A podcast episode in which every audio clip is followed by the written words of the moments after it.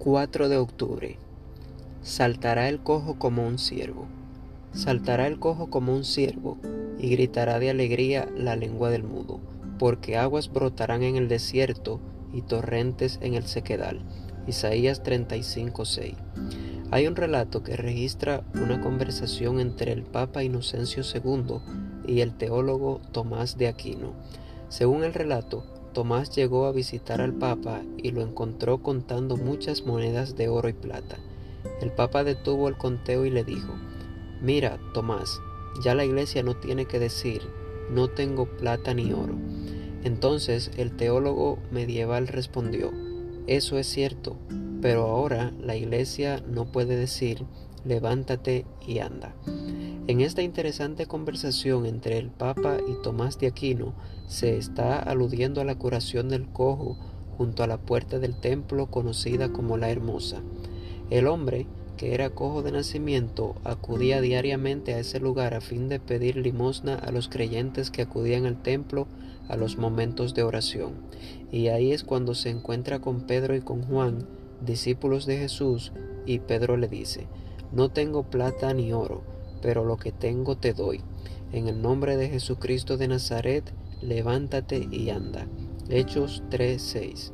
Este hombre siempre recibía dinero, por eso se presentaba día tras día en ese lugar, pero no era el dinero lo que necesitaba. Él necesita lo que Pedro tenía, un Jesucristo poderoso que tenía la capacidad de hacer que se levantara y comenzara a caminar como no lo había hecho nunca en su vida, sin cojera, sin discapacidad. Y cuando el Señor curó al cojo, éste entró con ellos en el templo, andando, saltando y alabando a Dios. Hechos 3, 8. Como el cojo o como el Papa Inocencio II, según el relato de hoy, Muchos creemos que es el dinero lo que nos da todo lo que tenemos, pero el dinero solo puede darnos lo que es barato y pasajero.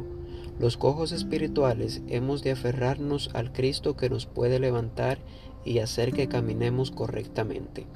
Si tienes el alma lisiada, esta promesa es para ti en el día de hoy. Digan a los de corazón temeroso, sean fuertes, no tengan miedo, su Dios vendrá vendrá a salvarlos. Se abrirán entonces los ojos de los ciegos y se destaparán los oídos de los sordos. Saltará el cojo como un ciervo y gritará de alegría la lengua del mudo. En tanto que ese día llega, sigamos andando, saltando y alabando a Dios ahora. Oremos.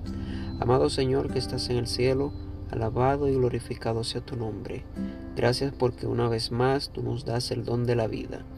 Te pedimos, Señor, que en este día, al enfrentar las luchas y dificultades y los desafíos que éste presentará, en tu nombre queremos enfrentarlos, Padre Santo, confiando en que tú nos harás salir más que vencedores.